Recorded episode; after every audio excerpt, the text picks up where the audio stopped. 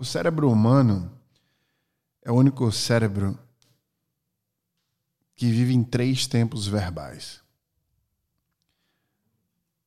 Basicamente, passado, presente e futuro.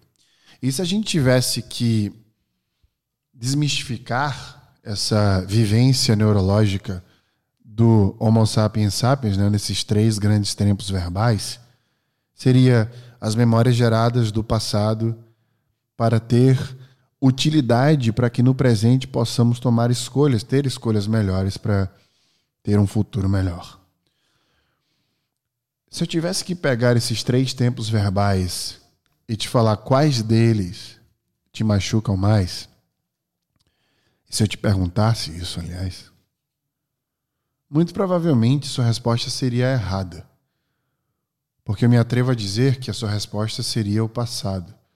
Talvez você se agarrasse a memórias que te machucaram no passado, experiências que você viveu e que te machucaram de alguma forma, te fizeram chorar.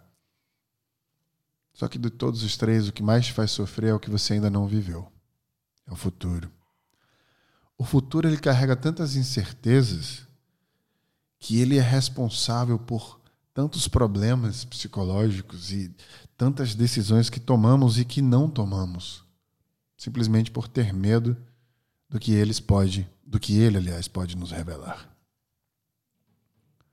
Nós temos três grandes bases que eu vou tratar hoje neste podcast para falar sobre esta característica que o futuro traz de mais forte em todos nós. O primeiro pilar é da rejeição e da falha. Esse nosso medo de ser rejeitado e de falhar faz com que o futuro seja cada vez mais sombrio. O segundo pilar é da falta de confiança pelo meio social que a gente vive pelos anseios e por essa ansiedade que a gente gera sobre a expectativa do outro, sobre quem nós somos ou quem nós queremos nos tornar. O terceiro pilar é gerado pelo perfeccionismo, algo que interessantemente sequer existe e sequer irá existir. Estes três pilares, fincados em um futuro, nos traz algo que é extremamente estarrecedor para o brilho de qualquer coisa que você busque dentro da sua carreira ou da sua vida pessoal, inclusive. O maior bloqueio que possa existir, maior que qualquer barreira que já existiu e que vai existir, que vem dentro daquele jargão que a gente fala que nosso maior inimigo somos nós mesmos. No No Brain No Game Cast de hoje, nós vamos falar daquilo que é sinônimo de periculosidade, de instabilidade. Hoje vamos falar do maior vilão dos seres humanos, daquilo que constantemente nos tira o brilho, o sorriso e nos faz achar que nós, somos, nós não somos bons suficientes. E é curioso falar sobre isso porque quando a gente pensa em algo que é perigoso, que tem alta periculosidade, a gente sabe que naquele ambiente ali não é um ambiente seguro. Hoje vamos falar da periculosidade que existe dentro de nós. Hoje vamos falar da insegurança.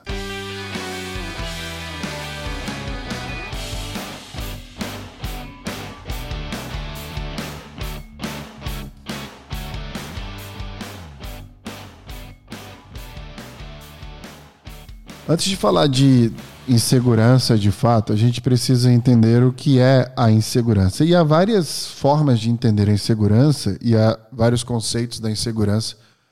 Isso depende muito é, da perspectiva de quem você está falando. Né? O neurocientista vai dar uma, uma, uma síntese mais fisiológica, um terapeuta uma síntese mais psicológica, um filósofo uma síntese mais pensativa né, sobre nossa forma de operar e eu fui transladando, estudando, entendendo algumas para poder trazer aqui a melhor forma possível da gente entender e desmistificar isso que tão tanto trava todos nós, né?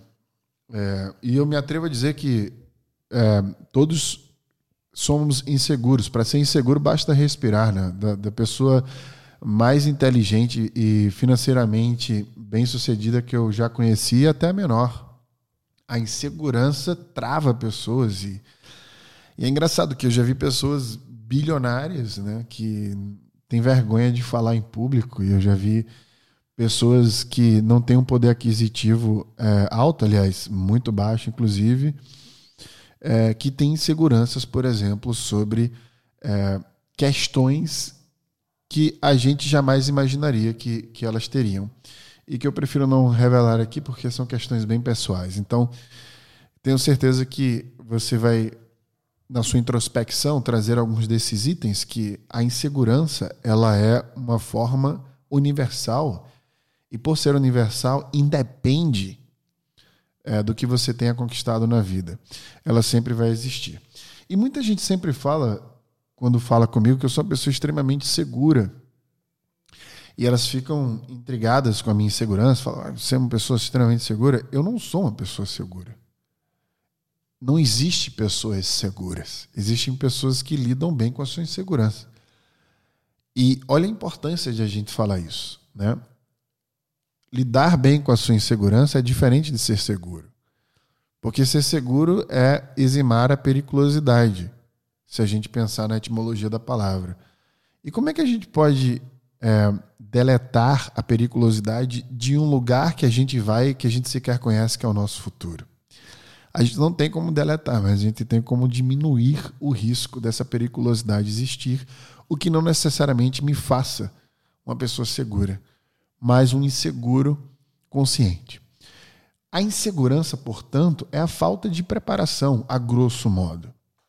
E aí você fala, mas nossa, eu me preparo tanto e mesmo assim me sinto inseguro. Conheço várias pessoas que se preparam e se sentem inseguras. É porque tem nuances e vieses que a gente vai tratar aqui hoje que faz parte de preparações. Quer dizer, quando você se prepara para algo, você não deve apenas se preparar com conhecimento para exercer este algo mas com tudo envolto deste algo. Né? Você precisa se preparar para todas as sensações que possivelmente você vá sentir ou ter que enfrentar durante essa batalha contra a sua própria insegurança, nestes momentos de pico de insegurança, como um amor que você gostaria de revelar, um, um pedido é, relacionado a algo do teu trabalho, ou mesmo uma apresentação que você venha fazer uma transição de carreira ou uma projeção de si para outras pessoas, quando você quer dizer para o mundo que você é algo que o mundo ainda não sabe, em qualquer instância que seja.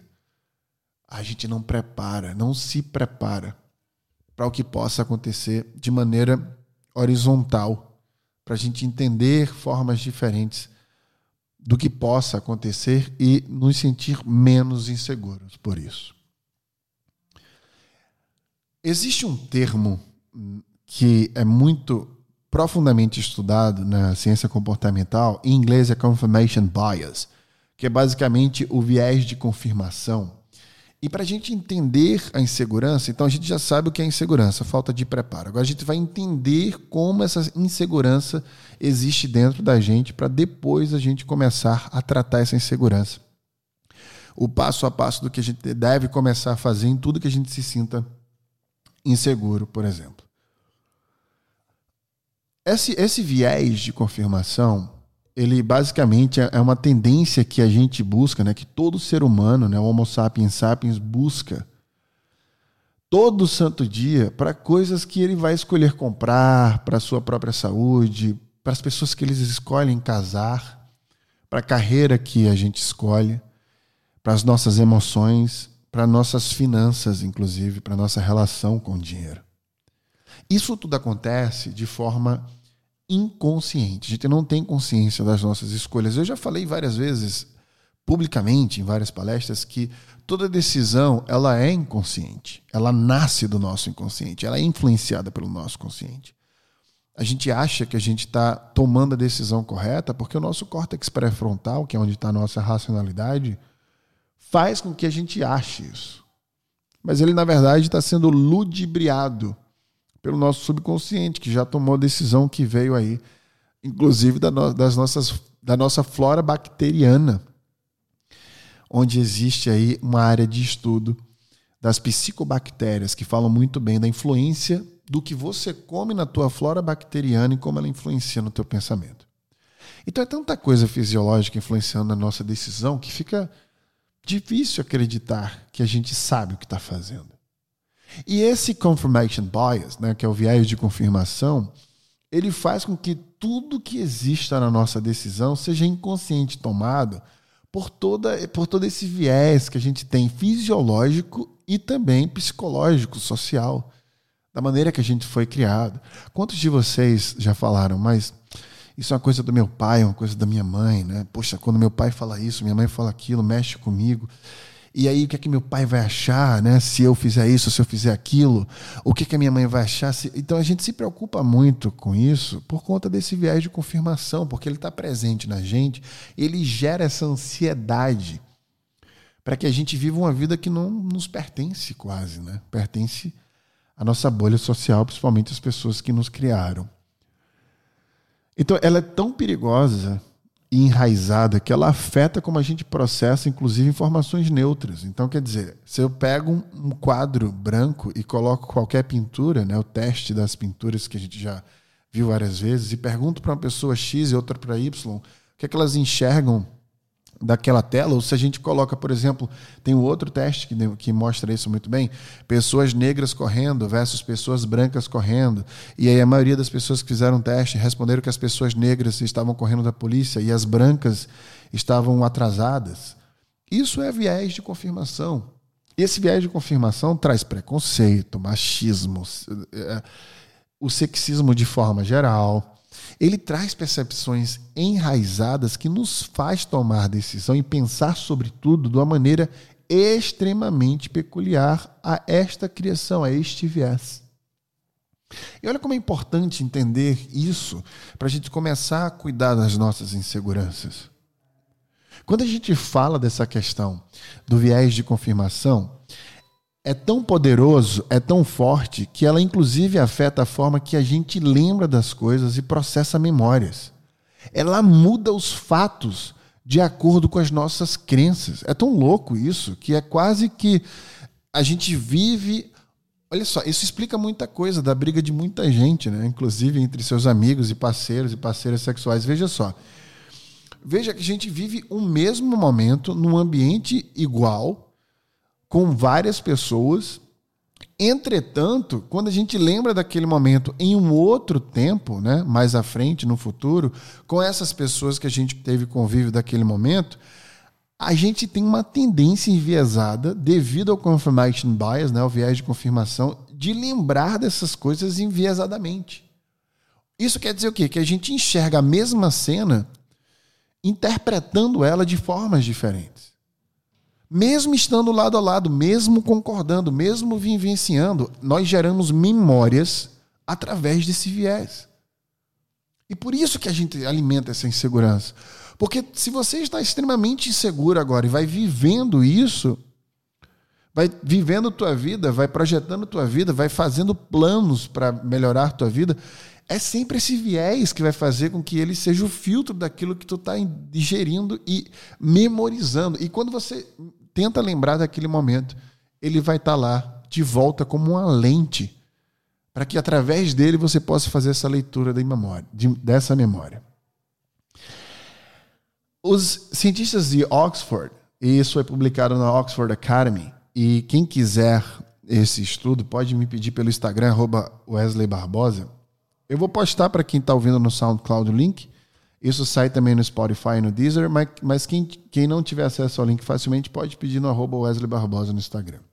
É um estudo interessante que eles falam que descobriram o quanto a ansiedade do apego, né? ou seja, você está quando você se apega a alguma coisa e gera tanta ansiedade com aquele apego que você tem àquela coisa, e aquela evitação, né? ou seja, o sentimento de evitar, são estão relacionadas, associadas à densidade de células HC.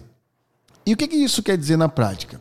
Eles ainda acharam, na verdade, que elas são consistentes com evidências que mostram que a insegurança do apego, que é isso que a gente está tratando aqui agora, está associada a fatores que, por sua vez, estão relacionados ao volume hipocampal reduzido. Ou seja, isso, a insegurança, a ansiedade que é gerada devido à insegurança, ela reduz o seu hipocampo.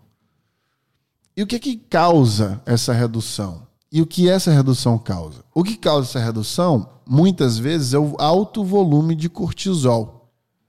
O cortisol que é o hormônio do estresse.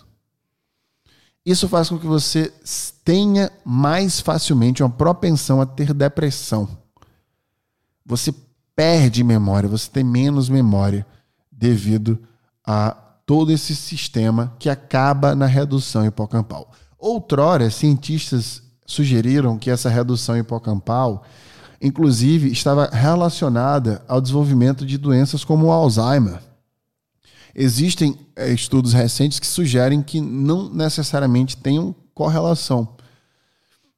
Entretanto, isso demonstra o quão perigoso é a gente se envolver com a nossa insegurança, gerando ansiedade, secretando o cortisol, que é o hormônio do estresse, e danificando neurologicamente, fisiologicamente o nosso cérebro.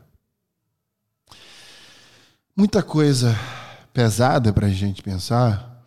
É quase como que eu estou o tempo inteiro aqui agora, esses 16 minutos e 30 segundos, te falando que insegurança só te faz mal em todos os aspectos. Né? Você perde controle, você perde poder cognitivo, porque isso afeta tuas memórias e afeta a tua capacidade de pensar afeta teu acesso a elas, né? Portanto, você para de conectar memórias tão rapidamente. E isso é um grande, é uma grande barreira, a maior barreira de todas, literalmente. Então, quando alguém fala que você é a sua própria vilã, isso é fisiologicamente verdade. Essa insegurança é uma insegurança que é alimentada, e, e veja, é normal, todos nós somos inseguros.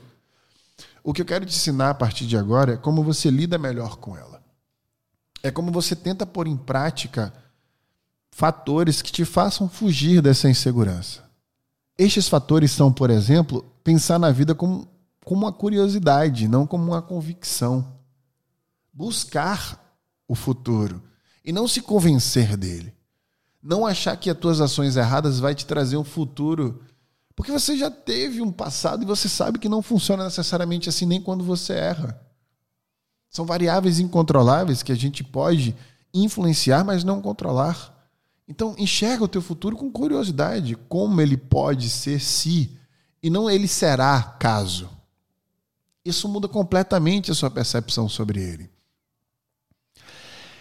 Se prepara sempre com antecedência, o máximo que você puder. Tenta trazer todas as variáveis incontroláveis e preparar-se para enfrentá-las em todos os cenários possíveis, não só o pior cenário, mas em todos. Sempre se pergunta: e daí? Se acontecer isso comigo, e daí? Como eu vou me sentir? O que vai acontecer? Como eu posso? Eu sempre indico, indico sempre para os meus alunos da escola de carreiras, né, para fazer curso com meu amigão Márcio Balas de improviso, porque cara, o futuro é uma improvisação. Ele não existe. A gente vai improvisando de diversas formas para forjar esse futuro. Nossa rotina somada é a nossa própria vida. Crie metas realísticas que não te forçam a se sentir menor por não alcançá-las. Isso é básico. A gente sempre quer alguma coisa muito longe, como morar no exterior, por exemplo.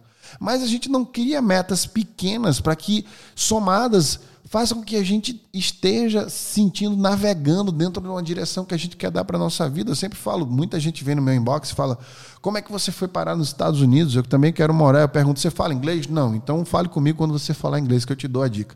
Ou seja, vamos nos preparar para este sonho, para este objetivo que a gente quer atingir. Isso diminui nossas inseguranças, justamente porque a gente está se qualificando para viver quem nós queremos ser o nós do futuro, quem nós somos no futuro, é uma soma de qualificações que nós temos que tomar aqui com decisões no presente. Então a gente tem que quebrar o futuro em diversas partículas e viver essas partículas para que quando a gente juntar ela, a soma do fator seja igual ao produto que a gente quer ser, que a gente quer se tornar. Celebre toda pequena vitória nesse caminho e doutrine teu cérebro para sentir este prazer. Eu já falei sobre o sistema dopaminérgico aqui. Você precisa sentir que você está andando, que está evoluindo. Tangibilizar essa sensação através desse prazer de celebrar as pequenas conquistas, um cliente novo, um novo emprego, um elogio que seja sobre algo que você buscou melhorar. Não deixe simplesmente a sua ansiedade e insegurança engolir suas pequenas conquistas. De um Instagram que você criou agora e você quer postar e se posicionar como um, um digital influencer do futuro, celebre isso. Toda conquista, todo pequeno passo, toda pequena decisão, isso vai ensinar teu cérebro, doutrinar o teu subconsciente a sempre buscar estes passos. Não deixe o teu córtex pré-frontal, tua racionalidade, ludibriar você, achando que esses pequenos passos não vão somar como um todo. A neurociência já explica isso quando você, por exemplo, quer perder peso e você precisa perder peso no início, senão você não consegue engajar com o processo a longo prazo. São as famosas quick wins, pequenas vitórias que você precisa buscar para se sentir dentro de um processo. Crie maneiras visuais de, de, de tangibilizar isso. Como é que você enxerga o teu passo? Eu sempre ensino meus alunos e meus mentorandos agora e mentorandas da escola de carreiras a utilizar o Kanban. Como é que se utiliza? Por que se utiliza? Porque se nossas memórias são sensoriais, a gente precisa usar os sentidos que nós temos para gerar estas memórias sensoriais de forma mais forte. Então, quando você faz um Kanban, você pega um post-it, né, colorido que seja, e aí você escreve no post-it né, as coisas que você quer, por exemplo, alcançar na semana, ou alcançar naquele dia e etc. E aí você começa a evoluir. Você começa a sentir essa evolução e ele vai te mostrando visualmente. Ele requer uma interação corporal com aquela evolução. E você vai gerando memórias, vai ficando você vai ganhando, né, como um jogo, uma gamificação da vida. Quando você vê na tua parede ali uma cor mais azul de coisas que você conquistou do que vermelhas, de coisas que você precisa executar, é como se você estivesse passando de fase, como se você estivesse enfrentando os chefões da vida real e conquistando esses espaços. Busque feedback de pessoas que você confia, que estão na lama com você. Eu já gravei sobre isso, já falei sobre isso nos Axiomas da Carreira. Escrevi isso no livro. Pessoas que você confia da tua família, teus melhores amigos, teus parceiros e parceiras. Faça com que eles sejam a bússola de vocês. Eles não estão te elogiando, te fazendo melhor porque eles querem apenas o seu bem. Eles estão utilizando a verdade para te mostrar que você é melhor do que você acha que você é. Prove nas formas de trabalho relações. Como é que você prova nessas formas de trabalho relações todo esse progresso? Você tem que colocar em prática nessas relações de trabalho que você tem. Você precisa provar mais que você está evoluindo, buscando essa busca para si mesmo, inclusive, com as pessoas que você convive. Não adianta você se isolar. Você precisa entender o tempo das coisas. Cada coisa principalmente as variáveis incontroláveis, requer um tempo para preparo, um tempo para resolver, um tempo para buscar, um tempo, um tempo, aliás, para conquistar. Esses passos que eu acabei de dar para vocês são passos que vai fazer com que vocês comecem a se sentir com mais influência sobre a ansiedade que vocês sentem. Porque a ansiedade é a antecipação de um futuro inexistente. E a única forma de interpretar esse futuro com ansiedade é planejando. Quando a gente planeja este futuro inexistente, a gente começa a doutrinar o nosso cérebro a tratar a ansiedade de forma diferente. É como se a gente chegasse no final de um abismo, por exemplo, e não tivéssemos um plano. Então, se nós estamos no abismo, aliás, num precipício, a gente tem duas opções. Ou a gente morre na beira do precipício, ou a gente pula para morrer de vez. Só que quando você tem um plano, o plano pode te mostrar que você tem outras alternativas, outras saídas. Sempre se pergunte o que eu faria se isso acontecesse. Coloque variáveis incontroláveis na mesa, desenhe várias situações onde você se projeta nelas e você entende o que deve fazer caso cada uma delas aconteça, tanto boas quanto ruins. A gente combate a ansiedade e a insegurança planejando o que a gente antecipa, que é o futuro. É como se a gente pudesse nos enxergar vivendo este futuro quando a gente tem um plano na mão. Eu gostaria do fundo do meu coração que todos vocês que estão escutando agora esse podcast, em algum momento da vida de vocês, me falasse que ele, de alguma forma, te ensinou a tratar melhor a tua insegurança. Porque sentir-se inseguro é extremamente comum. Porque a missão principal do nosso cérebro é a autoproteção. O cérebro busca se proteger e por isso traz insegurança, te mostrando periculosidade dentro das decisões que você tome, simplesmente para te alertar, cuidado. Porque se der errado, algo ruim pode acontecer conosco. O que não é comum é você ter consciência disso e passar o resto da sua vida se autodestruindo. Porque essa autodestruição que a tua insegurança traz te bloqueia completamente da vida quase que perfeita que você quer ter. Essa autodestruição, ela acontece por uma coisa que existe apenas em um lugar. Na sua própria imaginação. Todos nós somos inseguros. Eu já falei.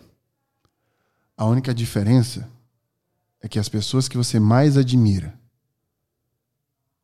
por controlar aparentemente essa insegurança, na verdade elas aprenderam a lidar com ela.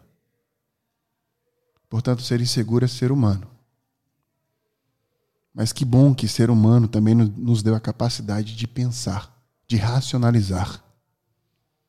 Porque o maior presente que o nosso córtex pré-frontal nos trouxe, mesmo com esse efeito colateral de pensarmos no futuro, é a nossa capacidade de pensar.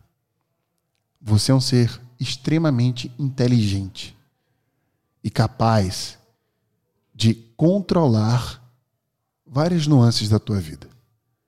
E para aquelas que você não controla, você pode antecipar o que pode acontecer. Isso pode diminuir esse sentimento ruim que você tem dentro de você.